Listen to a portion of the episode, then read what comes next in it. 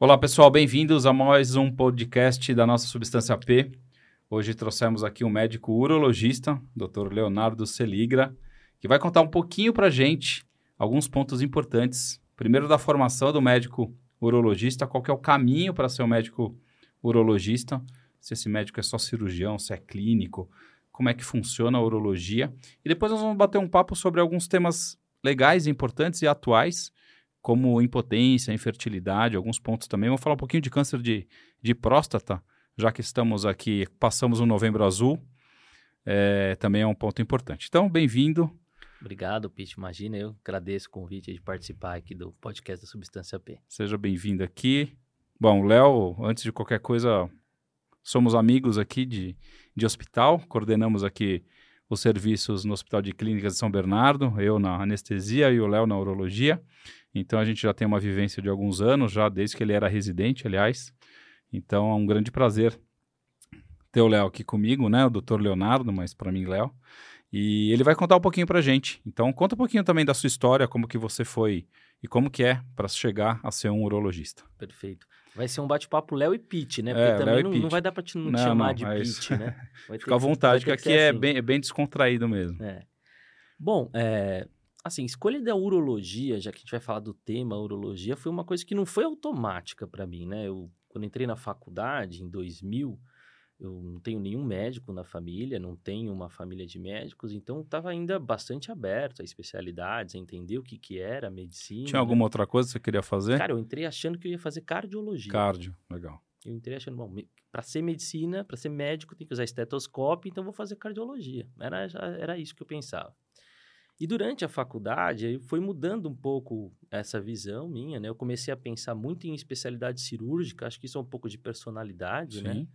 Entender que a cirurgia era alguma coisa bacana, que gostava, que me interessava.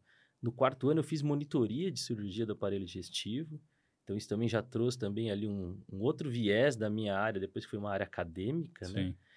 E, e aí durante a faculdade eu acho que tem um viés da onde você se forma. Claro, tem né? uma influência grande, né? Não tem como.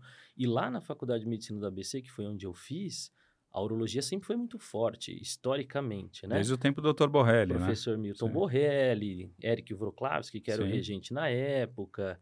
Então, assim, e, e, se formavam pessoas muito boas, vinha gente do HC querer fazer residência É, vinham as pessoas né? das outras faculdades, vinham, né? Das outras, dos outros serviços, virem fazendo no ABC. Isso é, eu achava muito interessante E mesmo. era muito bem visto. Era um que, era um, que era um fluxo inverso, inverso né? Do que habitualmente se sim, faz. Sim. Então, poxa, eu via a urologia como uma área possível, cirúrgica, né? E no sexto ano que eu comecei a frequentar mais internato, mais as subespecialidades, e aí que, que pintou um pouco da urologia, porque como você perguntou, ah, a urologia é cirúrgica, é clínica, eu acho que a urologia é um completo. Completo. Porque eu tinha ali colegas que eram extremamente exímios cirurgiões, gostavam muito de cirurgia, tinha também ali outros que falavam: não, mas eu já estou mais velho, já cansei um pouco, já não estou com tanta habilidade assim, eu prefiro ficar na parte clínica que eu consigo. É uma especialidade completa em relação a quem você atende, então crianças, mulheres, homens. Então é, era uma especialidade super Isso completa. é um grande tabu, né? Todo mundo acha que urologia é algo só de homem, né? Pois é, esse é o primeiro esse é o, tabu. primeiro tabu, é o primeiro né? tabu que tem que quebrar, né? Porque... É bem diferente da ginecologia, porque a ginecologia é só mulher. E é exata... Não tem como, né? É exatamente isso, né? Então eu tava, eu lembro bem que eu estava no internato e como eu gostava de área cirúrgica, eu falava assim, bom, ginecologia é uma opção. Eu falo assim, poxa, mas vou atender só mulher. O dia a dia é obstetrícia, não é tão cirúrgico, eu teria que mudar para uma outra área. Então acho que acho que fez esse completo, esse todo fez eu escolher pela urologia, lógico, com esse viés lá da Faculdade de Medicina do ABC, que tinha um serviço muito bom. E eu ainda bem consegui seguir minha trilha lá, né? Que não é uma trilha curta para fazer urologia. Hoje ainda pior, né? Quem está aí começando. escutando esse podcast, começando medicina hoje, é, o trajeto é um pouquinho diferente do que foi para mim, né?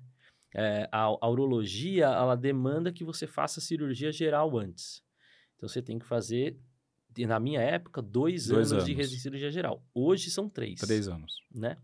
E aí, depois que você passa da cirurgia geral, você faz uma nova prova de residência para urologia, que também naquela época que eu estava era uma transição. Eram dois anos de urologia só que precisava fazer, e enquanto eu estava na residência de cirurgia geral, viraram três anos. Sim.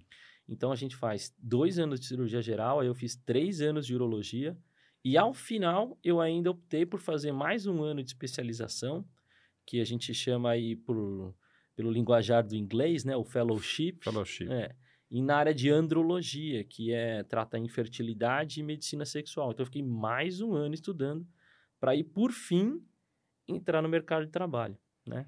É um no... caminho, caminho longo. Longo. E no meio do caminho eu ainda servi o exército. Ah. Eu fiquei um ano lá. Um no, aninho ainda. Servindo o exército como Legal. segundo tenente. Então, é, se fizer a conta, foram sete anos, mais um tempo de período de residência de depois da faculdade para poder entrar no mercado de trabalho, virar urologista, enfim, seguir a carreira depois Legal. disso. E dentro da urologia, assim, quais são as, as, as áreas que existem dentro da urologia? Assim, como se a gente pudesse colocar subespecialidades da, da urologia. Você falou da andrologia. Sim. O que mais que a gente tem de área? Ah, na, na, urologia, é, é, diferente um pouco das outras especialidades. Se você for pegar no CRM, que tem aquela questão do registro de especialista, e que tem subespecialidades. O RQ, né? O RQ, e aí tem subespecialidades.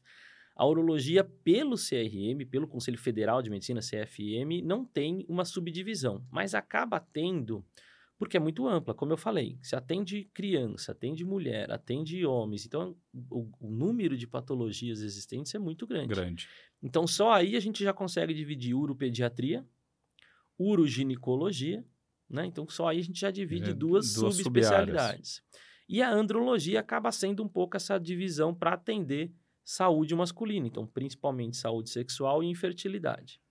Fora isso, a gente tem que tratar dos tumores, né? então a uro-oncologia Onco. trata tumores de todo o trato urotelial, então rim, bexiga, bexiga ureter, próstata. E aí entram também em tratamento então das crianças que têm tumores de rim, né, nefroblastoma, as mulheres. Ah, a gente tem a endourologia elitise, que na verdade é o grande dia a dia do urologista, que é tratar Os cálculos, cálculos cólica renal, né, as pedras. E eventualmente ali Hoje a gente já está considerando uma subespecialidade, falar de robótica, robótica. laparoscopia, Sim. você ir para essa área de cirurgia minimamente invasiva, né? Aos poucos tem outras áreas que o urologista está começando a atender também. Por exemplo, hoje a questão da cirurgia de transgênero, né, de redesignação sim, sim. sexual, o urologista atua principalmente na hora de fazer as reconstruções, né? Quer seja é, de homem para mulher ou de mulher para homem, né? No genital, o, o, urologista participa dessa cirurgia. Né? Então, também é uma área onde o urologista tem começado a atuar. Muito bem, isso é legal, né? A gente saber que tem várias sub-áreas, né? Porque parece que é um negócio simples, né? Eu sou urologista, faço, né? Mas realmente tem as subespecialidades. Isso é legal das, das, das áreas, da, porque cada vez você tem profissionais mais habilitados para conduzir um problema naquela, naquela, naquela especial, subespecialidade. Isso é, é, importante. E andrologia, conta um pouquinho da andrologia. É, por que, que você quis fazer andrologia? Assim, o que te. O que, você falou, putz, que negócio legal, o que, que é isso? E o que, que é andrologia, assim? Quais são as, as áreas, explicando aí num, num, num papo mais leigo, assim, tá. como que a gente poderia falar isso? É, acho que, de novo, né, a andrologia mostra algo que é um pouco de, com, de completar, né, de ser algo mais... Uh, um pouco, vai, se filosofar um pouco, assim, o conceito de saúde, né, da Organização Mundial de Saúde, não é não ter doença, não é ausência de doença, é o bem-estar biopsicossocial, então físico, psicológico e socialmente falando. E isso a andrologia acaba tendo um pouco dessa ação de saúde do homem. Muito se discute, ah, quem é o médico do homem, né? O, o menino foi lá no pediatra, acabou as vacinas, não tem mais nada para fazer, com que médico que ele vai passar?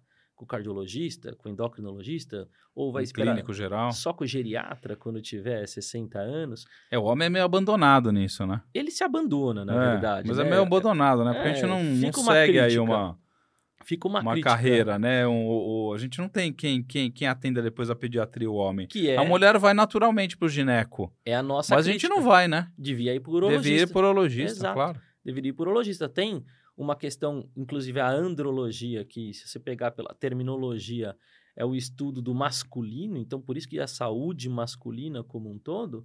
Então a gente pode ter lá desde o princípio, e a gente, e eu costumo dizer, para o médico pode parecer que não, mas a gente prefere que o paciente vá sem nenhuma doença e a gente Lógico. oriente ele a não ter nada. Claro. Tem a promoção de saúde, né? Então fazer uma educação É mais sexual- barato, né? Não é? Não vai. não- Mais barato não também, vai precisar né? de medicação, Lógico. né? Vai ter outros conceitos para a gente tratar. Então, quando a gente fala de educação sexual, por exemplo, de orientação em relação a riscos ou não de fertilidade, então a questão da fertilidade na andrologia é bastante grande. A questão das queixas sexuais, né? Muito se leva em consideração achar que queixa sexual é uma coisa do envelhecimento.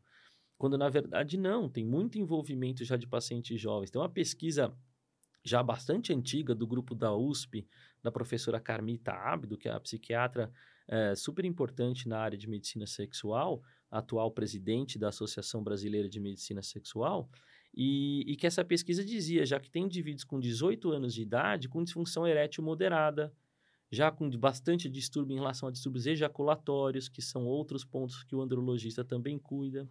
Então, acho que esse- essa questão do, do integral de saúde masculina que acabou me levando a tentar ter isso como área, como uma sub-área de especialização. E, de novo, o viés da faculdade, né? Eu estava num, num centro onde tem um grande centro de, de fertilidade, né? Que é o Instituto Ideia Fértil. Ah, os professores que ali estavam, grandes nomes da medicina sexual, professor Sidney Glina, professor Celso Gromatsky, então acabam influenciando um pouco você desenvolver nessa área. E, e, de novo, um pouco relacionado ao que eu falei dessa área acadêmica. Eu venho com, com uma veia de ficar com o pé acadêmico desde a faculdade, né? uma, uma, aquela coisa do juramento de Hipócrates, que depois você vai dar aula ao seu colega, ao filho do seu colega, e isso já vem um pouco no meu no meu âmago, assim, na minha Legal. identidade. Então, acabou isso gerando esse, esse ciclo e foi por isso que eu acabei entrando nessa área. Legal. Não, a área acadêmica é uma área importante. Eu acho que a gente tem que, tem que dar um pouquinho do que a gente aprendeu, né? E, e passar para frente a experiência e o conhecimento. Eu acho que a parte acadêmica é, ela não, não traz nenhum benefício financeiro, né? Na verdade, é, um, é, um, é, um, é uma entrega que você tem, né? Muito pouco se, se obtém, né? Mas a satisfação de fazer eu acho que é muito maior do que qualquer dinheiro, qualquer outra coisa, né? Não sei se você também... Não, eu, eu, eu acho que é isso. E, e mais do que isso, na verdade, a gente vê hoje uma, uma questão de satisfação quando você vê que realmente você conseguiu atingir um aluno, né? Eu acho Sim. que isso é uma sensação de todo professor, Sim, né? sim. Por isso que, inclusive, quando tem dia dos professores, eu sempre lembro dos meus, da base, né? De, de ensino, é, integ- lá, lá da base, ensino médio, depois colegial. Eu falo assim, olha, o- a satisfação de você conseguir tocar uma pessoa e conseguir fazer com que aquela pessoa entenda é muito gratificante, né? E entender que provavelmente são eles que vão cuidar da gente Com depois. certeza, né? Com certeza. Tem que educar as gerações que vêm para eles serem é, bons médicos também. Isso é, isso é importante, seja qual a especialidade que eles vão fazer. Mas eu acho que isso é uma, uma parte importante. Eu acho que lá no ABC, eu acho que, que a urologia leva isso bem, bem a sério. É uma disciplina realmente que se destacou muito lá. Mas vamos falar um pouquinho mais da andrologia, então. Vamos aprofundar aí. Você está falando de, de impotência, de, de distúrbio sexual, e você está falando também de infertilidade, né? Fala assim, quais são as, as diferenças aí? Explica assim de uma forma mais... eh, explicando por que, que essas áreas se dividem, qual que é a, Tá. a diferença. Bom, basicamente a gente tem que entender que o, o sistema genital reprodutor masculino tem essas duas funções, né? Então tem a função da sexualidade, né? De, eh, do mecanismo de ereção, do mecanismo de ejaculação, do mecanismo do desejo sexual, da libido propriamente dito. Mas também ali nos testículos é onde vai ter a produção dos espermatozoides. Então acaba sendo interligado à questão do potencial fértil do homem, né?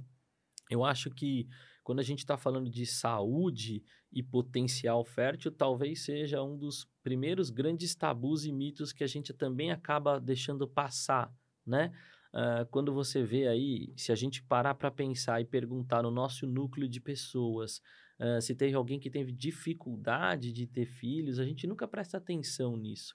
A chance de um casal conseguir ter filhos numa tentativa, num mês normal de tentativa de gravidez, é de 20% da população em geral. Então, ter filhos não é fácil. É que ter filhos é socialmente impactante, né? A gente viu aí recentemente a Cláudia Raia com seus 50 anos dizendo que teve filho de maneira natural e não quis dizer mais nada, vira notícia, vira desinformação, vira todo mundo achando que dá, que pode, que se, e se sentindo E mal. que é tranquilo. E as aflições Que a gestação 50 anos é tranquila. não vai ter problema nenhum, não é uma Pois gestação é. de risco, né? Porque todo mundo tem o mesmo ah, poder aquisitivo dela para poder frequentar bons pré-natais É, e tudo sim. mais, né? Mas aí as pessoas não entendem que essa questão da gravidez é algo difícil. E a questão psicológica, o impacto emocional disso é muito grande. E principalmente para a mulher. E aí que entra o perigo, porque quando você começa a ter um casal que está tentando ter filhos e não consegue, sempre gira em torno da mulher o problema. Ah, o problema é da mulher, então vai procurar um ginecologista, vai ver o que você tem. E o homem vai ficando de escanteio. Eu já vi casos onde a gente demorou dois, três anos investigando coisas da mulher, ninguém olhava nada para o homem e o homem também tinha um problema. Tinha um problema. A estatística de mais ou menos, ah, entre todos os casais que têm infertilidade, ah, mais ou menos 30% um problema exclusivamente da mulher, 20% é um problema exclusivo do homem, e os outros 50% tem um problema dos dois. Né? Então não dá para olhar só para a mulher quando a gente está falando de dificuldade de ter filhos. E essa questão da fertilidade é uma coisa que a gente já tem que olhar desde a infância, Claro. né? Ah, quando você fala, ah, por que, que o, o, o médico urologista talvez deva ser o homem, o médico do homem quando o menino sai da adolescência? Uma das grandes causas, da principal causa, na verdade, de infertilidade é a varicocele. Varicocele. E a gente faz esse diagnóstico Exatamente. da varicocele na infância Sim. né? É, varicocele, para quem não sabe, é a dilatação das veias que drenam o sangue do testículo ali no cordão do testículo. E essa veia fica doente, como se fossem varizes das pernas. Então elas vão dilatar, elas vão aumentar de tamanho e vai acontecer um refluxo, causando então uma alteração do metabolismo do testículo, que vai alterar a produção dos espermatozoides de uma maneira adequada. E se isso acontecer já desde a infância, que é quando a gente vai ter o nosso estirão, né, o estirão da puberdade, que vai ter o pico da formação das células de espermatozoide, isso pode ficar consequência para o resto da vida. E a gente considera até que a varicocele é uma doença crônica. A gente nasce com varicocele e vai continuar com varicocele Sim. até ser tratado. Então é um dos problemas que a gente já pode ver do, do começo da infância, né? Pois Então, é. é um, é um ponto bastante crítico nessa divisão. Por isso que a andrologia também atua na questão da fertilidade, e da fertilidade. infertilidade. E outras causas de, de, de infertilidade masculina? Varicocele é uma delas. A principal Principal. é varicocele. Eu sei, porque eu tive varicocele e sou infértil. Jura? É, pois Olha é, só. pois é. Eu tive varicocele. Eu, não, mas quando a você, gente... Não. você é infértil, Não, você tratou. Não, eu, tra... eu tratei Tratou. varicocele e tudo, não sei o quê, mas é, quando eu, eu, eu, eu casei, né? Depois que eu casei, que eu fui fazer a, a, a- O exame. o, o, o pré, o, pré o exame para engravidar, né? E até brincar com a minha mulher, né? Falar, para com isso, a gente tem que ficar ten- tentar. Não, não, vamos já ver se não tem nenhum problema, né? Casal de médico, é inferno, né? Médico sempre. E aí a gente foi, eu fui brincando, né, com ela. E ela foi fazer os exames delas e eu fui fazer o meu, né? E quando veio lá o meu, o meu exame, o meu espermograma, não tinha nada, né, de, de espermatozoide, né? E ela falou, eu falei, putz, meu, agora que, né? Aí eu vi que eu tinha varicocele, que tive que operar varicocele e todas essas coisas. Então é engraçado que a hora que você falou que era a causa mais frequente, eu lembrei disso exatamente, né? vivo, Porque é eu, eu não, não, eu tinha, né, uma contagem baixa de espermatozoide, né? E, e quando a gente fala disso de varicocele, é importante porque, assim, é, a varicocele não traz sintomas nenhum. Não, nem nada, Ninguém nada, percebe. não você tem nada. até você começar a se preocupar. É, depois dos 30 anos que eu fui ver, que eu tinha, já devia ter há Com certeza. trocentos anos varicocele, óbvio. né? Exato. É, então, mas essa é a principal causa. Inclusive, é a principal causa que a gente chama de infertilidade secundária. Que é aquele casal que já teve um filho, foi tudo bem, tá? É um casal, casal Normal, jovem, teve um tudo. filho. Aí Aí depois passou uns alguns anos, tentando de novo não consegue, tentando de novo não aí consegue. vai ver o cara tem vai ver, tem varicocele. varicocele e foi piorando o espermograma Claro. dele aos, aos poucos durante os tempos. Então, é um fator importante, inclusive para quem já teve filhos, Sim. né? Outras causas que a gente tem que também prestar atenção quando a gente está diante de um homem que tem alguma alteração do sêmen, né? Que a gente avalia no exame que chama espermograma, né? O espermograma analisa todo o sêmen. O sêmen ele pode ter alterações de quantidade, que a gente fala de concentração. Ele pode ter alteração da qualidade dele, que a gente vai falar da motilidade, ou alteração na forma, na morfologia. Né? Qualquer alteração nesse espermograma pode ser diminuir uma causa de fertilidade. Infertilidade. Né? E é importante também um, um, um cenário, né? Tem muita gente que fala, ah, eu sou estéreo, eu não consigo ter filhos por causa do meu espermograma totalmente ausente, né? Esse, esse é um termo bastante forte, né? Falar que o cara, é estéreo não é uma coisa assim, é impactante, Fácil, né? né? Então, assim, infertilidade não quer dizer esterilidade, né? Esterilidade é um, um diagnóstico... Ausência de, de, de, tudo, né? É um diagnóstico totalmente de exclusão que a gente já investigou tudo. Uma das causas que a gente investiga nas alterações seminais são as causas genéticas. Genéticas. Né? Então, existem alterações genéticas que também não vão dar nenhuma repercussão clínica de saúde para o indivíduo até ele, de repente, querer tentar ter filhos. Klinefelter, né? Klinefelter é uma delas. Eu fiz porque eu fiz um mapeamento, eu fiz um cariótipo, né? Me pediram um cariótipo. Precisam fazer. Quem tem, quem tem os níveis é. abaixo de 5 milhões por ml Isso. de concentração, a gente obrigatoriamente faz uma triagem um rastreamento genético. É, eu brincava que eu, além de não ter espermatozoide direito, que eu tinha uma contagem baixíssima de espermatozoide, meus espermatozoides também não eram móveis, eles eram daqueles preguiçosos. Dos, é, só eram preguiçosos. Era, né, que tem o, o Kruger, né? É, o, Kru, o Kruger é a morfologia. É, é a morfologia. Não, mas eu sei que tinha da mobilidade, eles, eles, eram péssimos, assim. Eu falava, eu tenho pouco e os que eu tenho ainda são meio bobos, né? Então o negócio vai ser difícil aqui, né? E aí, uma das causas genéticas é, como você falou, a síndrome de Klinefelter. A síndrome de Klinefelter, na maioria das vezes, até a gente chama uh, de uma certa maneira que acaba sendo mosaico, porque não vai dar todos aqueles sintomas e sinais Aquele de um clássico fenótipo né? clássico, né? né? E aí o indivíduo está lá com seus 30 anos, tentando engravidar, não consegue, e quando vai fazer uma investigação tem uma tem. alteração genética. Uma outra alteração genética que é imperceptível e pode dar alteração nos cromossomos é uma alteração mínima de ausência no cromossomo Y, que é o responsável por produzir espermatozoide, que a gente chama de microdeleção do cromossomo Y, que também passa batido, você não tem nada mais de problema de saúde para você e isso passa batido. Né? Então, as causas genéticas aí, faz, por isso que faz parte nesse rastreamento pedir tanto o cariótipo no sangue, quanto essa pesquisa da microdeleção do cromossomo Y. Legal. Né? E existem as causas externas, as causas tóxicas, né? Isso é importante também.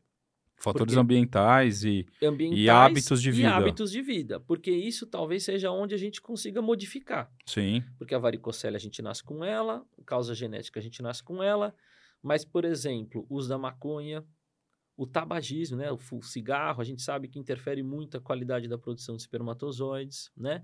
Outras substâncias tóxicas todas. Inclusive, uma das perguntas que a gente faz para o indivíduo é saber: ah, você trabalhou em empresa petroquímica, trabalhava com produtos químicos, manipulação de produto químico. Isso também pode diminuir, pode diminuir produção. produção né?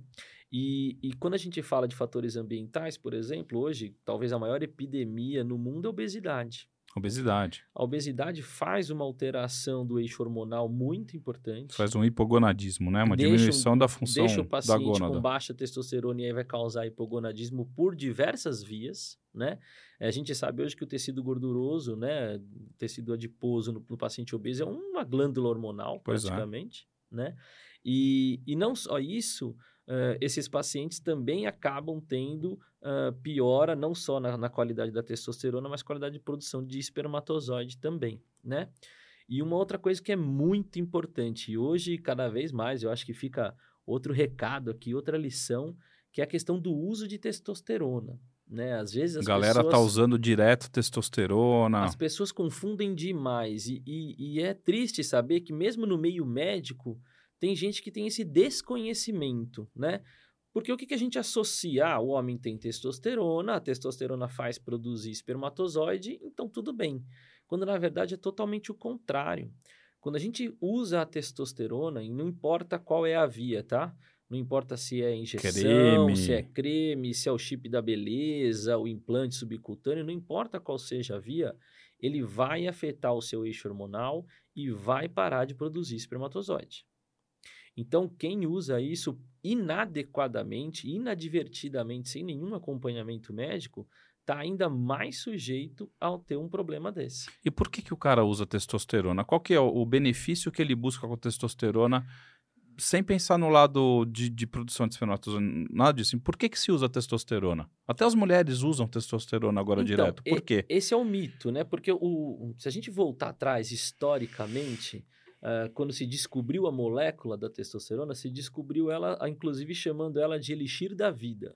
Foi um neurologista que descobriu, Claude Bernard Horner, lembra desse nome? Sim, da síndrome. Ele que descobriu essa, essa Ah, legal, não substância, sabia ele, ele extraiu do testículo de animais e ele dava esse, esse líquido para as pessoas que estavam ali eh, Doentes. doentes por qualquer outro motivo e aquilo revigorava. Que ele era neurologista, né? Ele era neurologista. E aí ele, ele, ele dava essa substância, o Dava pessoal um- revigorava. Bom, é o elixir da É vida. porque ele é nova- anabólico, é né? nova Totalmente pílula. anabólico, né? Um E hormônio E punk, tem boas né? indicações, Tem. e tem boas indicações nessa questão de pacientes em, em deficiência anabólica, né? Desnutridos, pacientes com HIV positivo, com AIDS e que Sim. estejam eh, necessitando desse tipo de reposição.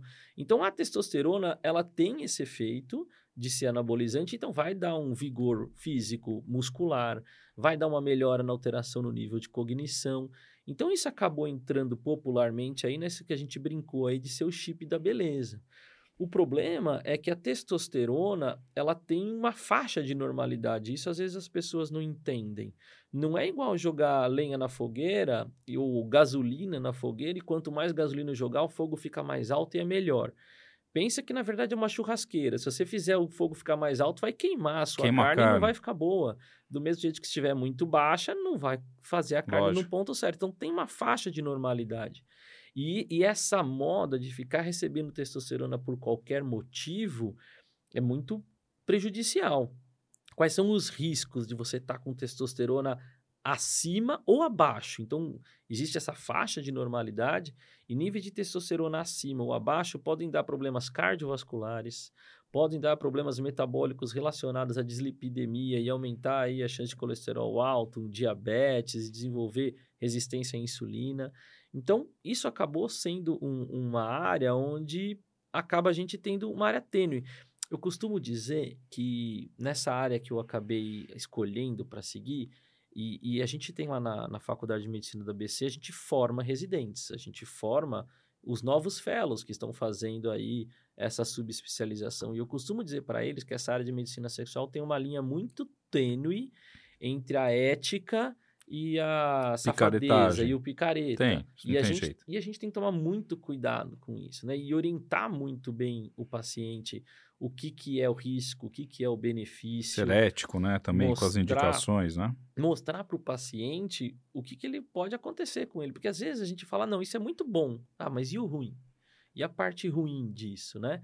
É, é, por, por que, que eu falei que tem alguns médicos, infelizmente, que, não, que desconhecem isso? Tem uma pesquisa nos Estados Unidos, da Associação Americana de Urologia, que perguntou sobre a questão de fertilidade e para os homens que tinham testosterona baixa procurando fertilidade, ainda assim nos Estados Unidos tem gente que prescrevia testosterona querendo aumentar o espermatozoide. Sendo que a gente sabe que, na verdade, é totalmente o contrário. A testosterona é estudada para ser um anticoncepcional masculino.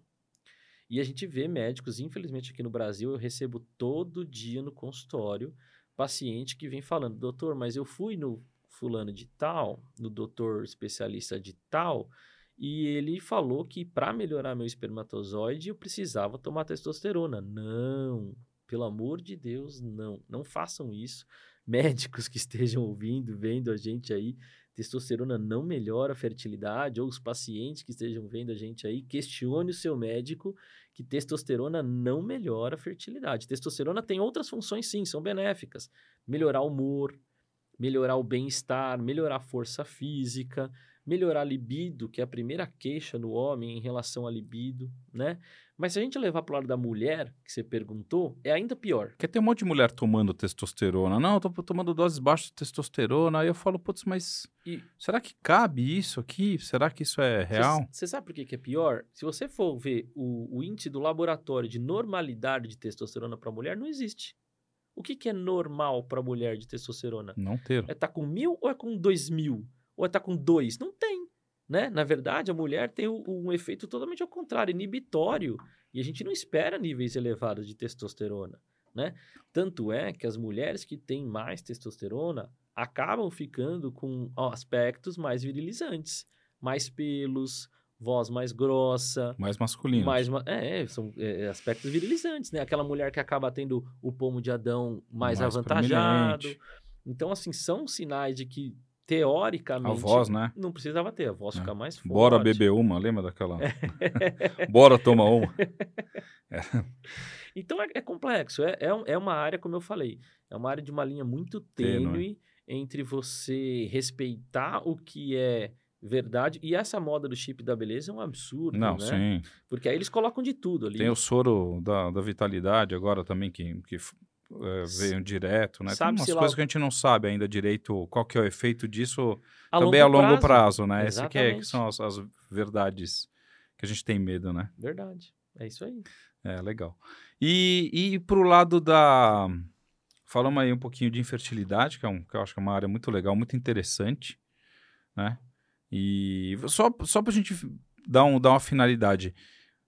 É, o tratamento, então, depende, obviamente, da causa é, desse paciente e tem, lógico que tem tratamento. Sim. É, eu costumo dizer assim para o paciente, eu falo assim, olha, nunca um médico tem que falar para você que você é estéreo, que você não tem que fazer, vai adotar, vai para uma clínica de fertilização de primeira. Se alguém estiver fazendo isso para você, Só pro, pesquisar. procure uma segunda opinião, porque está errado, né? Ah, no a gente tem uns objetivos, né? Quando a gente vai investigar um homem infértil, primeiro, descobrir a causa, lógico, descobrir se essa causa é tratável. Se essa causa não for tratável, descobrir se eu posso pesquisar espermatozoide ainda, mesmo que ele esteja lá no testículo, mas não saia por outros motivos, né? Que a gente chama de azospermia, que é a ausência total de espermatozoides, por exemplo, ela pode ter duas causas básicas. Ela pode ser por obstrução, então, o um exemplo mais simples é o paciente que fez vasectomia, né? Não sai espermatozoide. Não sai espermatozoide não vai ter filhos, mas ele pode ter uma causa, uma origem já genética daquilo, um cisto mediano na próstata, uma outra alteração genética que está relacionada ao gene da fibrose cística, ele não vai ter o ducto que leva esse espermatozoide para fora. Mas tem espermatozoide mas lá. Mas tem espermatozoide Legal. produzindo. E mesmo aquilo que a gente chama de azospermia não obstrutiva, ou seja, não tem uma obstrução, mas não sai espermatozoide no ejaculado. Ainda assim, tem 30% dos casos que a gente vai fazer uma biópsia no testículo, e acha vai achar espermatozoide e vai conseguir fazer o tratamento de reprodução E aí dá para pegar esse espermatozoide e fazer uma reprodução assistida. Exato. Então, a uma fertilização. Vai sobrar 20% Legal. dos homens que a gente não vai conseguir fazer nada, 15% dos homens que a gente não vai conseguir fazer nada. Aí sim, aí eu vou falar, bom, olha, eu tentei, investiguei varicocele, investiguei suas causas genéticas, tratamos toda a sua parte hormonal, tratamos todas as questões ambientais, se você precisa de reposição vitamínica ou não, se você precisa perder peso. Ah, tá bom, não deu certo. Então vamos fazer um tratamento de reprodução assistida? Ok. Usa o seu espermatozoide, não usa. Usa o espermatozoide que vem do banco. testículo, usa o espermatozoide que vem do banco. Banco, banco espermatozoide. É muito difícil a gente não conseguir ter uma opção hoje, Sim. sabe? Então é, é, é uma, uma questão assim de simplesmente você estar tá no lugar certo para saber que existe opção para você. E, e, a questão do tempo, né, que eu falo. Porque às vezes você vai deixando, você não está ali, não está próximo, não entende, não investiga e vai deixando o tempo passar.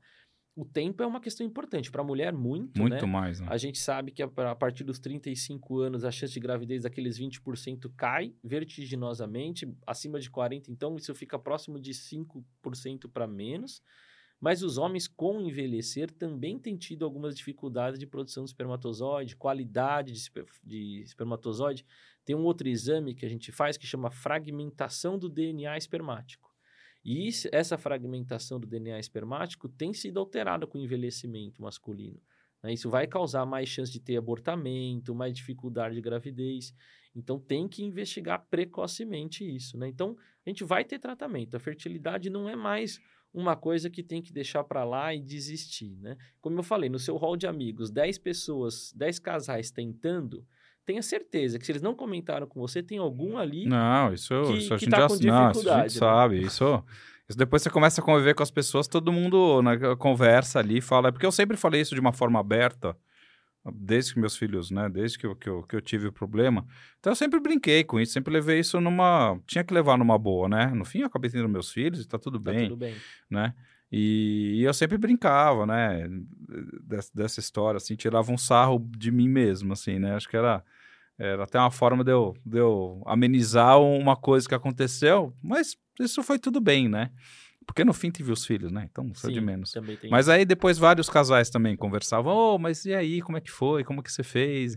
E aí é, a gente via que tinha isso, remédio, né? né? Então isso é, isso é legal, né? Porque você acaba é, vendo que, óbvio. E eu acho que o, o, que a gente tem hoje também, você que é, que é um especialista, talvez você possa me corrigir se eu estiver afirmando alguma coisa é, errada, né? Mas se a gente casasse com 17, 18 anos e resolvesse tiver, ter filho com 17, 18 anos, a gente teria filhos com mais 99% da população. Né? A gente sabe disso, a gente vê quando acontece aqueles acidentes que os adolescentes engravidam, né?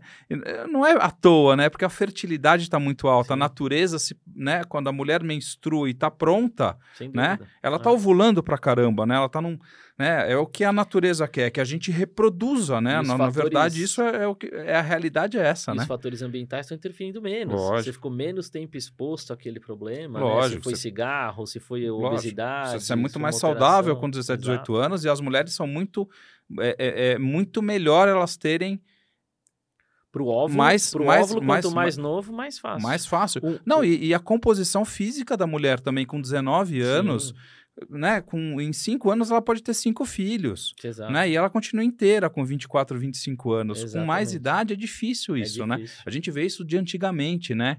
Sim. Os avós antigos, né? As pessoas antigas tinham cinco, seis filhos, mas começavam com 17, 18 anos. Ninguém começava com 30, que nem Por a gente. Por isso que entra a questão social na social, questão do, lógico, do, tem da todo definição esse impacto, de saúde, né? né? Hoje uh, a gente está esperando é, virar coordenador, virar sim, presidente, sim, virar chefe, para depois pensar em é. coordenar e planejar uma família, né? Principalmente as mulheres com o desenvolvimento que houve, né? Então, é realmente, isso é. que você fala tem toda a razão. É, legal. Esses pontos são, são interessantes.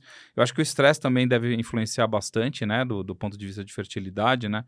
Porque eu vejo muitos casais que têm muita dificuldade em engravidar e eles têm um filho. E aí depois passa um ano, eles engravidam sem nenhum tratamento. Tem. E aí a gente vê que, porra, acabou a pressão agora, vamos, vamos transar feliz, sem obrigação de nada. Buf, aí a, vai a, outro filho. Você não vê isso frequentemente? A parte psicológica é super importante, né? Muito. Essas histórias a gente tem um monte, É um né? monte, né? É, de gente que estava tentando... Ou que adota e depois um engravida, coisa, né? Depois engravida, ou então tentava tentando muitas vezes, tem, tem um casal próximo de mim, estava tentando muitas vezes, difícil, dificuldade, quase foi fazer tratamento, aí nasceu. Ah, então tá bom. Ah, então eu tenho dificuldade, deixa pra lá. Não deu seis meses, engravidou, engravidou. de novo. Isso é, então essas é histórias bacana. acontecem, né? E... e... olha como a parte psicológica é importante. Tem um trabalho também do HC, do, do Berteiro, né? Um pessoal do HC, que hoje é referência aí na medicina sexual, que eles fizeram que eles avaliaram os homens que fizeram vasectomia para saber se ia ter alteração em relação à qualidade sexual. Ou seja, ele não estava mais preocupado ou com medo de engravidar. Melhorou em 50% lógico, a qualidade sexual. Lógico. Então a parte psicológica interfere muito, muito em tudo muito. isso. Tanto em ter filho quanto em não ter filho. É né? isso aí. Então, então, a gente está falando agora do psicológico, então agora eu vou, vou para o lado da, da, da impotência, dos, dos, distúrbios sexuais, porque é... outro dia a gente estava batendo um papo sobre isso aí e você falou né, de, de um caso que, que, que você, a gente estava comentando, né, que você estava comentando sobre é, sobre um problema psicológico que o cara não estava conseguindo né, ter ereção ou, ou, ter ejaculação por causa disso. Então vamos falar um pouquinho de, de, de impotência, de, de ejaculação precoce. Vamos. Fala desses distúrbios para a gente, assim, o que, que você vê mais frequentemente no seu dia a dia em relação a isso? Quais são os tratamentos? Como que é o lado psicológico? Tem remédio? Como é que funciona isso? Hoje a gente tem a, a, a população hoje masculina uh, tem muito bem claro assim o quanto isso incomoda ele dia a dia, a qualidade de vida dele, as queixas sexuais, né? Uh, então, tanto a impotência, que é a disfunção erétil, quanto os distúrbios de ejaculação, e aí principalmente a ejaculação rápida, a ejaculação precoce, a gente tem visto isso bastante no consultório, principalmente depois desses dois anos de pandemia. Então, mais uma vez, comprovando o quanto essa questão psicológica, psicossocial, na verdade, interfere nas questões da função sexual, né? É, quando a gente diz que o, o indivíduo ele tem uma queixa, a gente também tem que entender um outro cenário, que é uma queixa relacionada a duas pessoas. Eu acho que esse é um outro fator da andrologia, né? Apesar de eu tratar o homem que vem com uma queixa, eu tenho que entender que do outro lado tem uma parceira que também está tentando ter filhos, uma parceira que também está sendo afetada por aquela disfunção sexual dele, que também eventualmente pode começar a desenvolver uma queixa sexual por conta disso, ou vice-versa. Às vezes a parceira tem um vaginismo, tem um desconforto, e aquilo traz tanto uh, desconforto durante a relação que o homem começa a falar: Poxa vida, então não está tendo uma relação legal. Então, e nem é um problema físico, é um problema social daquele relacionamento. Então, tanto a questão da disfunção erétil, da impotência, quanto as ejaculações precoces, a gente sempre entende que o tratamento ele é conjunto, multidisciplinar.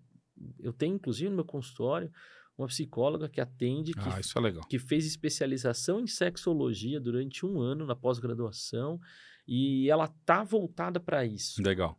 Sabe por quê? Teve, teve uma pesquisa, o, o, diabetes, por exemplo. Vamos falar de diabetes. O diabetes é um, uma alteração física que pode causar uma impotência orgânica. Vai dar alteração vascular, vai dar alteração de nervos e o, o cara pode ficar impotente. Um diabetes mal cuidado, mal controlado, tá? Uh, mas aí, então, o cirurgião vascular vai avaliar esse dia, paciente diabético porque ele tem lá uma lesão de úlcera, um pé diabético, que também é comum no paciente diabético. E ele não avalia o paciente como um todo. Então, essa pesquisa foi na Europa. 90% dos, dos cirurgiões vasculares perguntam para o paciente diabético: Ah, e o seu pé? Você tem lesão? Você está machucado? Ninguém pergunta o seu pênis. Ninguém pergunta. E sua pé? função sexual? É. Você está com ereção? Você está tendo uma relação sexual boa? Você... Não. Quando, na verdade, a gente sabe que a disfunção erétil, a impotência, é um marcador de saúde. Né? Às vezes o indivíduo ele fica primeiro impotente e depois ele descobre diabetes. Ele fica primeiro impotente e depois descobre que ele tem as coronárias, as artérias do coração Uma retinopatia entupidas. importante diabética. Uma né? retinopatia. Uh, tem um, um, um, outro trabalho bastante interessante que diz que a impotência aparece cinco anos antes do infarto, do evento agudo do miocárdio. major do miocárdio. Então, assim, é importante também. Pô, é um preditor no, no, aí no de, de, de, doença no vascular. rastreamento da Legal, doença vascular. Isso é bacana. Né? Então, isso que é a questão da, da saúde, saúde como um todo. Da saúde. Então, é, nessa questão de pandemia, como ficou? Isolado, né? Ninguém sabia. Eu posso me relacionar com aquela pessoa? Não posso? Vou trazer Covid para casa? Vou matar os meus pais? O que, que eu vou fazer? Né? Foi punk. Aí o que, que aconteceu? Aumentou o consumo de pornografia absurdamente. As pessoas começaram a ter parâmetros totalmente distorcidos e começaram a ter problemas psicológicos envoltos a isso. Né? Então começaram a se comparar com as pessoas que estão gravando um filme pornográfico, que o cara grava em 5, 6, 7 tomadas lá e acha que a ereção durou uma hora e meia. Pois é. Né? Eles foram selecionados os melhores é. atores Os lá. caras trans durante 45 minutos né? é, tá normal ali. Tamanho peniano. É. Fizeram uma seleção de quem tinha os, os, maiores pênis. Não foi assim, ah, vem qualquer um aí e faz relação sexual aqui na frente de todo mundo, né? O cara tem que ah, ser bem dotado, tem lógico, que ter um... senão ele não vai se aparecer na TV. Instrumento né? de trabalho, né? Não tem como. E aí, ah, e ejaculação? Não, mas aí ele tem edição de vídeo, pô, os caras acham que tem que ejacular 5 litros por relação. Então é complicado, né? E aí você fica com essa comparação. Nós tivemos aí pessoas que não conseguiram iniciar a vida sexual e aí fica se comparando, e depois vai ter uma nova relação, não sabe o que, que é, o que uma que faz. Então, essa parte psicológica é muito evidente, por isso que eu falei. Tenho lá psicóloga, eu sempre recomendo o acompanhamento conjunto. Nós vamos investigar a parte física? Vamos. Lógico. Vamos ver se o diabetes está alterado, vamos ver se tem alteração de testosterona, vamos ver se tem alteração do colesterol, para entender se não são os vasos entupidos, vamos fazer exame específico, né? É, ultrassom se precisar, enfim, nós vamos fazer o que precisar. Mas a parte psicológica precisa estar tá em ordem também. Né? Lógico. Cabeça é o que manda Cabeça no corpo, né, manda. cara? Cabeça é importantíssimo, né? Eu costumo... a, a, a, a gente foi. É, eu fui educado na, na, na, medicina a olhar muito pouco psicológico, né? A minha formação teve isso, assim. A gente tinha que ser médicos frios, não poderia se emocionar na frente do paciente. E, e isso mudou. Isso mudou muito é. de uma forma muito mais que a gente olha o paciente como um todo né? E o lado psicológico é importantíssimo. Veja um paciente com câncer, Sim. né? Que antes o cara era condenado a morrer, né? Era um, era um, você dava ali, ó, você tem que dar o diagnóstico seco pro cara. Pô, era é assim, muito, né? era Imagina. muito desumano, né? E hoje a gente cuida desse lado psicológico. Por isso que eu achei que eu acho que é importante, porque talvez eu esteja errado, mas eu acho que grande parte é psicológico? Tem muita coisa psicológica que pode ser arrumada. Vamos falar de ejaculação precoce. Ejaculação precoce, vamos lá. Ejaculação precoce, a gente sabe que 90% dos casos são tratados com psicoterapia. Psicoterapia. E aí, se você pega um médico que não está habituado, né? E não está habituado a perguntar, e não está habituado a tratar, e a perguntar de outras coisas, ó, como é a sua relação? Como é que é seu nível de ansiedade? Como é que é seu nível de estresse? Ah, sei lá, eu, eu costumo dar um exemplo no consultório, eu falo assim, se você gosta de rock e na sua melhor dia de relação sexual tá tocando pagode ou uma ópera no seu vizinho, você não se concentra, você vai querer ir lá bater na parede dele para parar de mandar desligar a música, né? E aí, o que, que a gente faz? O que, que a gente vê? Vem paciente falando, ah, mas eu tomei o remédio tal que me passou e não melhorou. Não, não melhorou mesmo, porque o remédio tal é para ajudar você momentaneamente até tratar do problema, que é psicológico na maioria das vezes. Vão ter causas físicas e a gente vai investigar isso, sim, por isso que é importante ir num especialista. Lógico. Vai no médico urologista, vai no andrologista. Não foi muito com a cara, não teve uma empatia, percebeu que aquilo ali não estava muito próximo, tudo bem, vai para um outro. A gente está acostumado com essa questão de segunda opinião, né? Isso é- Lógico, isso é importante. hoje em dia é super Ou você vai no. Google ou você vai no Yahoo Answers, né? É, e, e competir com o Google hoje É tá difícil, é né? difícil. Competir com o Google é hoje tá difícil. difícil. Então, é- eu acho que é importante, porque aí também tem essa questão do acolhimento, né? Sim, sim. Eu acho que uma das vantagens que eu acho que quando a gente está nessa área específica é entender que a gente consegue acolher o paciente Sim. diferente. Co- Como você falou, às vezes oncologia, tumor, às vezes a gente é um pouco mais cartesiano, né? A gente é mais, olha, diz- o senhor tem um tumor, vamos precisar Precisa tratar, operar. vai acontecer isso, isso, isso, depois a gente vê o que, que vai, se tem um tratamento complementar, se não diferente. tem. É diferente. Nós vamos lidar com a parte psicológica? Vamos, vamos tentar entender o que, que vai ter de sequela, a sequela sexual, a sequela eh, emocional, nós vamos tentar entender. Agora, quando o problema é ao contrário, né? Quando ele já vem de uma base de um problema eh, psicológico, aí a gente tem que construir essa questão do acolhimento, do entender, até o cara se abrir para você, entender que é ali mesmo o lugar. Ganhar confiança, né? Ganhar sua falar. confiança, né?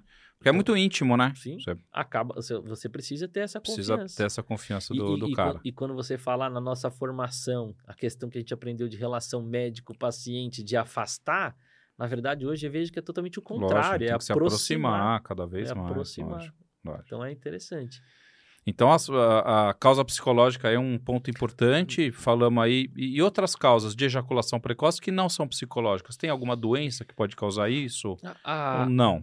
Assim, existe po- potenciais alterações dos nervos, de alteração de sensibilidade, mas isso é muito Muito raro, raro. muito raro. A gente avalia isso no consultório, né, no exame físico, a gente consegue perceber alterações de sensibilidade, mas isso é muito raro. É, mas existe também questões relacionadas, por exemplo, ao uso de medicações. Sim. né? Então, tem medicações que, como a gente falou aí dessa questão emocional, às vezes a pessoa começou a tomar uma medicação, principalmente os ansiolíticos, Antidepressivo, os né? antidepressivos, Que dão também. e eles dão alteração de ejaculação, eles retardam a ejaculação. E isso pode, então, estar relacionado à medicação, né? Então, é, é- é um outro ponto que a gente precisa estar atento, é que tipo de medicação a gente está usando para poder entender se aquilo não está dando um efeito adverso esperado, que seria a alteração da ejaculação. Mas aí são ah, raros os casos onde tem um problema físico, exclusivamente um problema físico, mas aí a gente acaba detectando, sem nenhum Não, e problema. essa notícia aí que você deu, acho que para muita gente isso é legal. Saber que isso é tratado sem necessariamente um remédio, uma cirurgia, uma intervenção física. Sim. A terapia pode ajudar esse cara com isso. E, e é- e é- Isso é, é fantástico, mas eu não, acho. não só é fantástico, como é de novo uma outra quebra de tabu. É uma quebra de tabu, Né? exatamente. Dizer para as pessoas que, olha, você não precisa de remédio, não é remédio que te trata, é um outro tabu, porque as pessoas ficam muito, ah, eu sou louco, né? É, pessoa que, é. quando você fala para a pessoa que ela que fazer Terapia é é porque eu sou louco. É, não, mas você não é. é louco. Não, Você precisa se organizar, você precisa se equilibrar. equilibrar a mente. Às vezes, às- ninguém consegue estar 100% equilibrado. E com certeza como. essa terapia aí, ela não vai ajudar só no ponto de vista sexual dele. Vai- ele vai achar várias coisas ali que devem estar atrapalhando a vida dele, que provavelmente, seja o, o, o problema dele seja esse. Então, eu acho que tem o estresse todo que está envolvido com talvez outras causas e eu acho que acaba levando o cara a ter, ter a, a ejaculação precoce ou mesmo a impotência, ou né? O cara nervoso, estressado, não consegue transar. Exato. Como eu falei, uh, aí, é, aí é entender o mecanismo, né? Porque, assim, uh, muitas vezes, quando eu explico para o paciente no consultório como é que funciona a ereção, ele já tira aquele peso das costas, né? Já solta o ombro, ele respira fundo e fala: Ah, então era isso? Então é por isso? Porque eu explico para ele, eu falo assim: olha, o pênis é um músculo. Ele tem que encher de sangue para ficar duro. Então pensa aquelas bexiguinhas de, de aniversário. Ela tá mole, quando enche fica dura. É aquilo, isso é o pênis. Como é que ele funciona? Ele tem que estar tá relaxado. Então se estiver tenso, ele não tem relaxamento. Tem e quando você tem o orgasmo, o organismo libera adrenalina. Então a adrenalina vai causar contração e fechar o vaso para não entrar mais sangue. Então se você já tiver com adrenalina no corpo, você vai estar tá jogando contra. Né? Então eu falo para ele assim, eu falo assim, a, primeira, a sua primeira relação sexual não foi a melhor da sua vida, não tenha dúvida. De jeito nenhum. A segunda já foi muito melhor, né? Porque você estava muito mais ansioso, muito mais estressado, não sabia direito o que fazer, como fazer tem uma cobrança muito grande para você. Será que eu vou gostar? Será que quem está comigo vai gostar? Né? Será que depois não vai querer me largar? Enfim, de novo, por aquela comparação do Sim. que é certo, do que é errado. Então, tem esse, esse cenário também envolvido. E aí, quando eu explico isso para ele, ele fala assim: ah, é, doutor? Ele fala: é. A pior coisa que um casal pode fazer é ter relação sexual com hora marcada, né? E veja, mas depois que você tem filho, né? O filho pequeno que pode bater na sua porta a qualquer hora. Depois que você tem lá um estresse, Covid, tá todo mundo em casa, não consegue sair. Como é que você vai ter uma relação sexual despreocupada? Aí eu falo, não marca a hora, vai fazer qualquer outra coisa, vai assistir um Netflix, assiste um, sei lá, um seriado do Net Geo, as baleias do, do, do Antártico e assiste qualquer outra coisa tenta ficar relaxado, não pensar nisso. E aí acaba fluindo pela proximidade, né? Pela intimidade. Eu acho que essa palavra talvez seja uma das mais importantes para juntar um pouco tantas disfunções sexuais como ejaculação precoce quanto impotência. Intimidade. A intimidade. Do parceiro ou da parceira, da parceria, né? Que, que né? Se, da se parceria, não importa. É importante ter essa parceria. Você tem intimidade, lógico. porque assim, o cara não sabe o que ela gosta ou o que ele gosta né? Como fazer, né? Às vezes trocou de parceria recentemente e aí vai querer fazer igual fazia com a outra pessoa e é totalmente diferente. Não funciona. Não funciona, não funciona. Né? Então, se não ganhar essa intimidade, vira um negócio mecânico e quando vira mecânico não tem não vai funcionar não adianta né não é que nem filme pornô não é é? e é engraçado porque um, uma das, das, grandes revoluções na medicina sexual foi a invenção do, do Viagra. O Viagra, o Viagra né? foi um. O Viagra foi a maior invenção. Tem um filme aí, inclusive, que vale muito a pena assistir, né? É, sobre a invenção do Viagra. Mas o Viagra trouxe um, uma revolução no sentido do que, olha, bom, tem um remédio agora que pode melhorar a minha ereção. Só que o que, que as pessoas confundem? Eles acham que o remédio causa ereção. E esse é um outro cenário, porque o remédio não causa ereção. O remédio mantém mais tempo a ereção que a própria pessoa tem. Então, quando a ansiedade ainda é muito grande, quando não está ali muito bem relaxado, quando não está muito bem certo, equilibrado psicologicamente, socialmente falando, pode tomar 5 quilos de Viagra. Que não vai rolar. Não vai funcionar. Não vai subir. Não vai adiantar. Então, então é, isso é uma coisa que eu, que eu sempre que eu sempre ouvia falar, né? Não, toma Viagra aí que melhora. então tem, eu vejo uma molecada tomando Viagra, assim, não, vou tomar Viagra porque essa noite aqui eu vou fazer uma festa e não funciona. É, por causa disso, né? Porque aí, bom, eu vou tomar Viagra porque aquela menina que eu tô de olho, não, eu não posso falhar com ela. Não... Só que ele vai tão nervoso, vai tão ansioso que não adianta. Aí depois que, ele, que ela foi embora já, não aconteceu nada, ele vai dormir, acorda com uma ereção, porque aí, quando ele está relaxado, funcionou. Entendi. Então, não, não adianta essa medicação. E outra, qual é o problema disso? Também gera um nível de ansiedade, de performance para quem usa quando não precisa. Porque ele vai falar, poxa, eu usei, foi super legal, lógico, porque vai segurar um pouco mais a ereção. Vira um vício psicológico. Vira um negócio, ali, né? tipo, eu preciso usar sempre para ficar sempre funcionando do mesmo jeito. Quando também não é verdade né? Quando também não precisa disso para funcionar igual. Depende mais do relaxamento do que outra coisa. Então é também complicado esse cenário, né? Então, e esses, esses, esses remédios, né, para impotência, os, são os vasodilatadores penianos, né? O, o Viagra, o, tem os outros, Tem né? O Cialis, Cialis, é, existem uma, Ba- certos... a- os sais chamam sildenafil e tadalafil, os principais. Tem outro, vardanafil, tem outros, mas os dois principais é a tadalafil e, E- o sildenafil. Qual que é a indicação precisa deles? Para quem que você tem que prescrever isso? Qual que é o paciente que você prescreve no seu consultório? Não São aqueles pacientes mais idosos, né, onde a gente já sabe que aquilo ali tem uma interferência, provavelmente de não estar dilatando muito bem as artérias. Vai ficando velho, vai, Vai começando a perdendo. ter aterosclerose, Exato, começa a não fazer tão bem. E, e o próprio corpo cavernoso, que eu falei que é um músculo, ele tem uma certa risco de atrofia, de dificuldade. Então, isso também ajuda melhor a manter mais a ereção, porque eu preciso que o corpo cavernoso encha bem. Legal. Então, essa medicação serve para isso. Os jovens, não, teoricamente, não tem essa, esse risco físico. Lógico, se eu olhar, esse paciente for um diabético grave e já tiver risco de neuropatia periférica, pode ser que um jovem também precise de uma medicação dessas, né? Mas não é, não é a primeira a primeira causa que a gente vai pensar um problema físico num jovem. Mas nesses pacientes onde começam... E isso não é doença de velho, né, Pete? Como eu falei, eh, aos 18 anos a gente já tem gente que tem disfunção erétil, a maioria psicogênica. Mas se a gente pegar 40 anos, já tem uma população ali que não se alimentou direito, que não fez atividade física, que já Tá toma gordo. suas três, quatro medicações. Sim, hipertenso. O que, que a gente viu no Covid? Pessoas que eram hipertensas e não sabiam. E depois tinham mais gravidade na Sim, internação, sim. né? Então acontece muito isso. E como eu falei, ele chega, ah, doutor, meu problema hoje é disfunção erétil. Ah, tá bom, mas e quantas vezes você foi ver como é que tá a sua pressão? Ah, nunca. Quantas vezes você fez um exame de colesterol? acha que é um Nunca negócio isolado, fiz. né? Que ali é um negócio isolado, né? Só funciona ali. E é automático, né? Liga É. um botãozinho e funciona, né? E aí você falou de dois tipos de drogas aí. A, a- Tadalafila e a sildenafila. Qual que é a diferença delas? Basicamente é que a questão da meia-vida, que é o tempo de duração, né? A sildenafila tem uma meia-vida um pouco mais curta, a tadalafila tem uma meia-vida um pouco mais longa.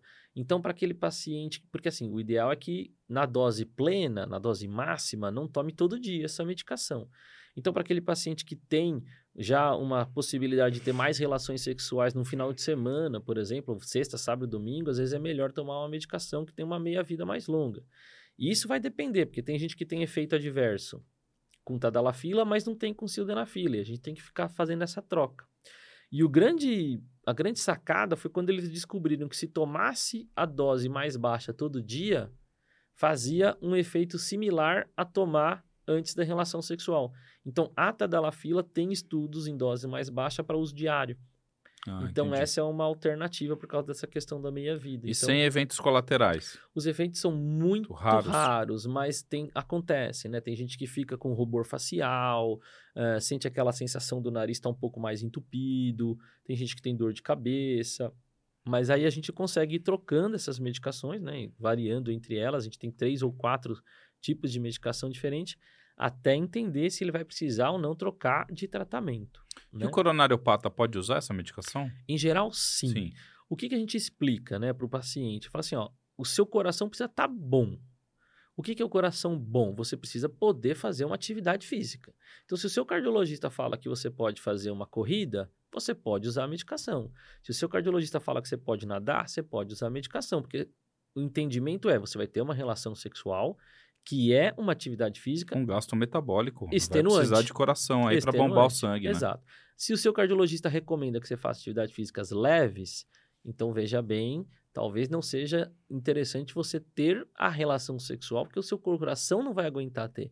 Então, no começo, houve muito preconceito em relação ao Viagra, porque falava assim: ah, não, mas o fulano morreu porque tomou Viagra. Mas espera aí, o coração dele aguentava ter aquele grau de relação sexual que ele teve com aquela ereção que ele teve? Porque antes ele tinha uma relação sexual mais light, né? Porque Ou não tinha, né? Era, era uma ereção fraca, aí tinha ali, era rápido, e aí depois com o Viagra ele começou a conseguir ter duas ereções, três ereções numa mesma sequência, voltou a ser como era antes, e aí ele começou a ter mais gasto e mais esforço físico, né? Então teve um problema disso no então, começo. Então, você falou que então que é, esses vasodilatadores, né, essas medicações, além delas é, ativarem, né, darem ereção, elas melhoram a qualidade da ereção. É, porque elas, porque elas vão fazer essa vasodilatação, então vão levar mais sangue para o corpo cavernoso, né? E ao mesmo tempo, elas impedem a conversão, né, que é a enzima fosfodiesterase, impede a conversão do óxido nítrico, o que vai diminuir o relaxamento. Então vai manter a ereção por mais tempo. Legal. Por isso que precisa da integridade física. Então, por exemplo, sem vaso bom, sem sem, sem vaso bom, sem, sem o nervo, bom sem o nervo que vai levar o estímulo, também não funciona. Então, por exemplo, os pacientes que operaram de próstata, câncer de próstata, prostatectomia radical. Uma chance de ser impotente. Lesou o nervo, tem uma neuropraxia ali, uma manipulação do nervo. Para esse paciente, essa medicação talvez não sirva, porque o nervo não vai levar o estímulo. Ele vai ter uma alteração ali que não vai conseguir melhorar. Então, para esse paciente, a gente tem outras alternativas de tratamento, que são as injeções penianas, que aí a gente usa um vasodilatador direto no corpo cavernoso, porque aí a gente pula essa etapa do estímulo e consegue ter ereção e consegue ter uma relação normal. Ou, lógico, na eventualidade de nem essa injeção funcionar, ou ele não se adaptar muito bem ao uso da injeção, aí a gente pode partir para as próteses penianas, que existe aí no mercado, próteses infláveis, próteses maleáveis, que a gente pode também voltar ao paciente ter ereção. Então, é, só para entrar um pouco na questão dos mitos, é, não, né? chegar aí na, na, nas próteses, que eu é. acho que é, que é, um assunto bacana também para a gente Na discutir. questão dos mitos, as pessoas falam assim, ah, então nunca mais vou conseguir ter uma ereção. Não, talvez você não consiga ter uma ereção, mas você consegue ter uma relação sexual. E talvez isso é importante para a qualidade de vida, que é ter a relação sexual, né? É.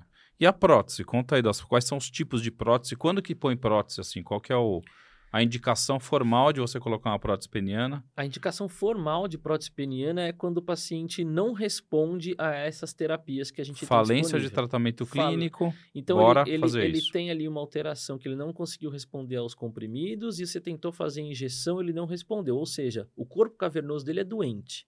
O músculo está totalmente atrofiado, não funciona mais, o estímulo do vaso é muito. Então, por exemplo, um diabético grave, ele já tem lesão da artéria, ele tem lesão do nervo, provavelmente as medicações para ele não vão funcionar. Um paciente que fez cirurgia de pélvica, quer seja de próstata, de reto, de bexiga, ele vai ter lesão de nervo, ele pode ter lesão de vaso e ele não vai funcionar. Então, esses são os pacientes que têm uma indicação clássica de prótese. E também aqueles pacientes que têm uma outra doença relacionada à parte sexual, que chama doença de Peroni. Do... A doença de Peroni é a deformidade do pênis, é a curvatura do pênis que impede a penetração. Nessas deformidades muito complexas, muito grandes, onde a gente não consegue corrigir só a deformidade, às vezes também dá uma disfunção erétil. E aí também é uma indicação de colocação de prótese. O que, que tem que ficar claro para o paciente? É, eu estou fazendo uma substituição desse músculo que não funciona mais. Então, é, é, bem um paralelo do tipo, ah, não tem, as pessoas colocam uma prótese de quadril porque ela tem dor, não consegue andar, está imóvel, vai voltar a ser funcional? É uma reabilitação. A prótese de pênis é a mesma coisa. Ele não funciona e vai voltar a ser funcional, né? Só que com os dispositivos, né? Como é que a gente diferencia? Então, tem a que a gente chama de prótese maleável. Essa é uma prótese que ele mantém o corpo, o corpo peniano totalmente ereto sempre. Então, a diferença é que esteticamente o paciente acaba tendo que lateralizar o pênis para ficar um volume um pouco maior. E existe a prótese inflável, que é aquela que tem uma bombinha que ele consegue camuflar na, só na hora da relação, inflar, dá. e aí ele consegue utilizar. Depois que teve a relação, esvazia e fica ali. Pode usar uma sunga, pode usar uma cueca e não tem problema nenhum. Então são os dois tipos que a gente tem, que tem, lógico, pacientes melhores para um tipo de prótese do que a outra. Pacientes com lesão medular, por exemplo.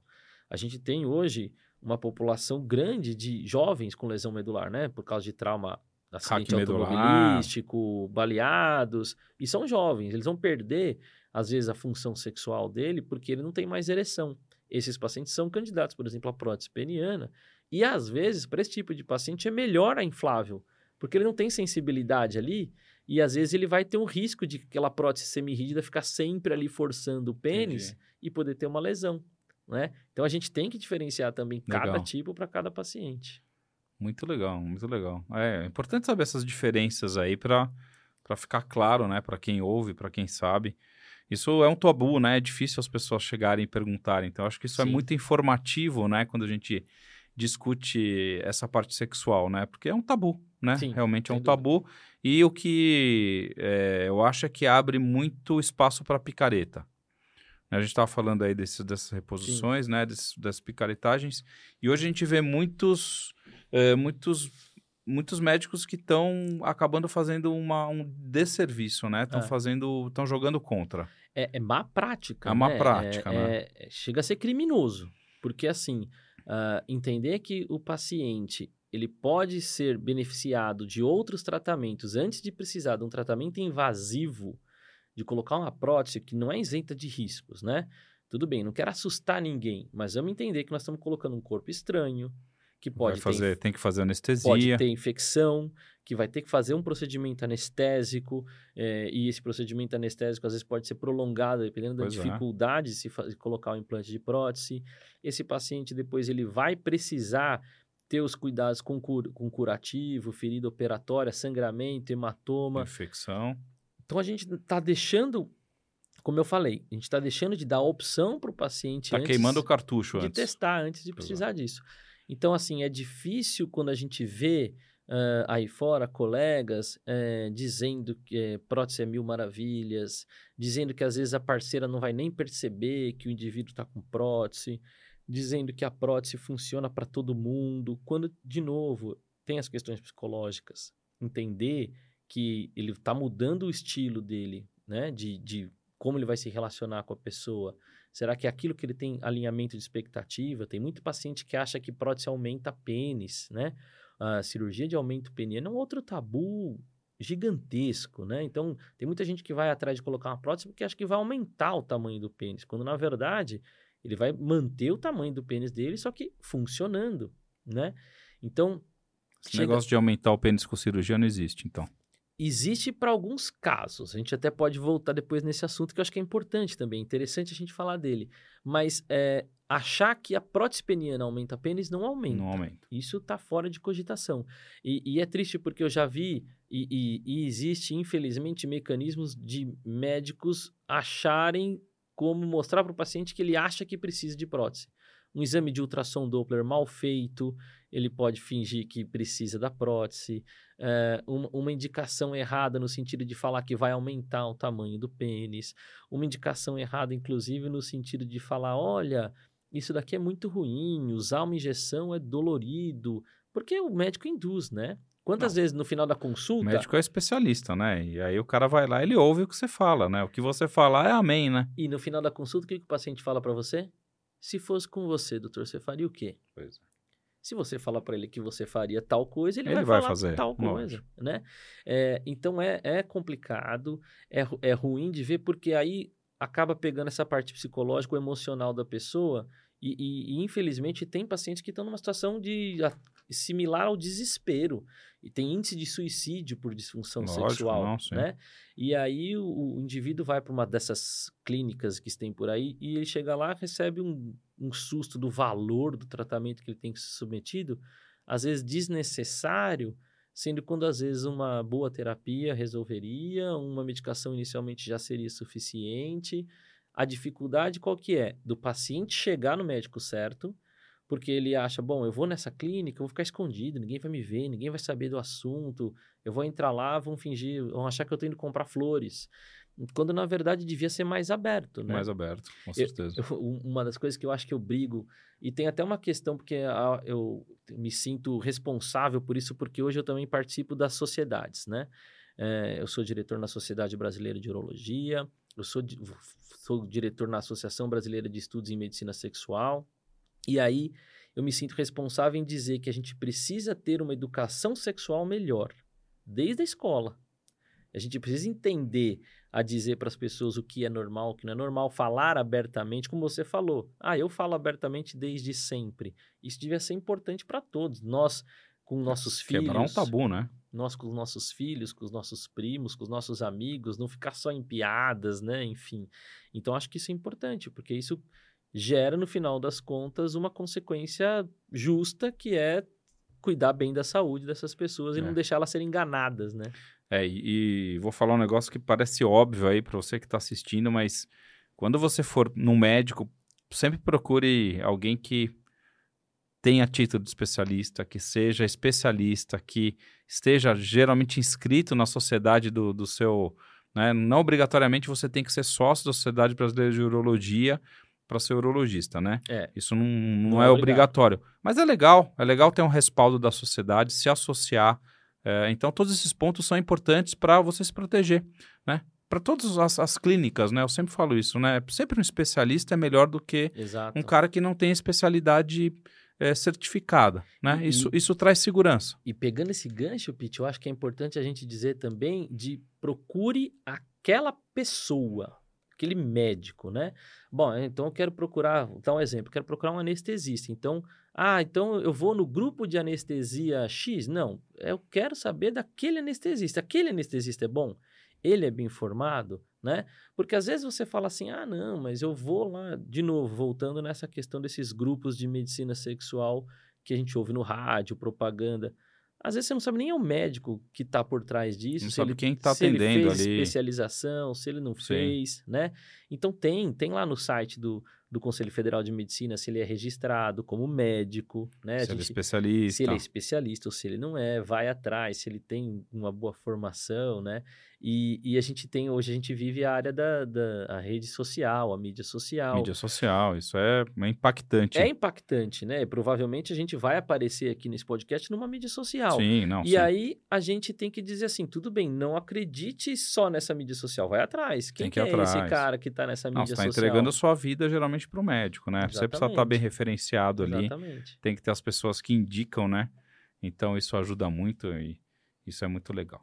Muito bem, Léo. Queria agradecer aí sua Imagina. presença. Vamos é, marcar já aqui um outro bate-papo, porque eu acho que tem muita coisa que a gente pode falar sobre isso, fazer alguns, talvez alguns podcasts aí mensais sobre saúde sexual masculina. Legal, boa Eu acho que é um ideia. negócio legal falar de DST, falar de, de AIDS, falar de doenças sexualmente transmissíveis. Eu acho que isso, são Boa. pontos que são legais para esclarecimento da população, né? A gente está tá vivendo aí um esquecimento das doenças sexualmente transmissíveis, né? Eu vivi a AIDS, né? Sim, E foi um sofrimento realmente, porque é, foi um- uma grande inibição sexual na minha geração, né? E, e hoje já não se, se preocupa tanto com a AIDS, então as outras doenças começaram aparecer de uma forma brutal. Então já fica aqui meu convite para você, para a gente fazer um, um programa de DST masculino, que também é muito pouco falado, muito pouco divulgado, né? Falar de vacina de HPV, que eu acho que é um Perfeito. negócio legal também. É, Super atual. Quando que a gente faz, em, que, em que idade a gente faz no menino e na menina, faz no menino ou na menina. Eu acho que esses pontos acho que são legais, então nós vamos já deixar marcado um, um próximo podcast aí de Já- saúde sexual masculina, acho que vai ser interessante. Muito obrigado. Queria que você deixasse aí um, um- uma mensagem aí, um, um, um até logo aí sobre, sobre você, sobre Eu a sua, já- sua área aí. Tranquilo, eu já, eu já aceito o convite e acho, e acho essas iniciativas, Pete, é muito importante, né? É, como a gente falou aqui, que a gente vive nessa era de redes sociais, de fake news. Então, quanto mais conteúdo Mais e informação, né? informação que a gente tem real, fidedigna, embasada, a gente puder transmitir, eu acho isso super importante. Que nem eu falei, nós vamos levar essa informação para esse paciente que vier no meu consultório, vai vir bem informado, já vai vir consciente, né? Então é, é muito importante. E essa área da medicina, não só a medicina sexual, mas a saúde do homem como um todo, como eu falei, ela é muito complexa, né? Então tem essa questão das doenças sexualmente transmissíveis, tem a questão da fertilidade, tem a questão das disfunções sexuais, tem a própria questão do entendimento do quanto a obesidade, por exemplo, pode interferir em todos esses âmbitos, em todas essas esferas. Então a, a gente tem que entender. é, eu participei de algumas campanhas onde a gente fala que a gente tem que tirar esses tabus, né? O homem, e ainda bem que as gerações que vêm novas estão mudando disso, a gente sabe que o homem tem que buscar esse pre- atendimento precoce, né, de acompanhamento de saúde, não de tratar a doença pura e simplesmente. Então procure ir logo ao urologista, você que é mais jovem, vá ao urologista pela primeira vez, você que já for mais velho que nunca foi, procure ir ao urologista e recomende aos seus mais novos que vão ao urologista. As mulheres têm um papel importante, fundamental nisso, né? A mulher geralmente é aquela que vai incentivar o marido, Incentivar o filho, no cabresto. Vai lá, cara. Você tem que ir, você é obrigado. É. assim Minha mulher foi? manda eu ir nos médicos, é ela que manda mesmo. Então é uma função importante que tem. E, de novo, como eu falei, a gente tem que ter a importância em relação a cuidar da saúde e não da doença. Eu acho que esse é o fator mais importante que a gente tem. E agradecer de novo vocês aqui da Imagina. Substância P, é, parabenizar pelo, pelo trabalho de, de dar essa educação continuada, não só para a população, mas também a médicos. Então, é, vocês estão de parabéns e agradeço o convite mais uma vez. Obrigado. É isso aí. É isso aí, pessoal.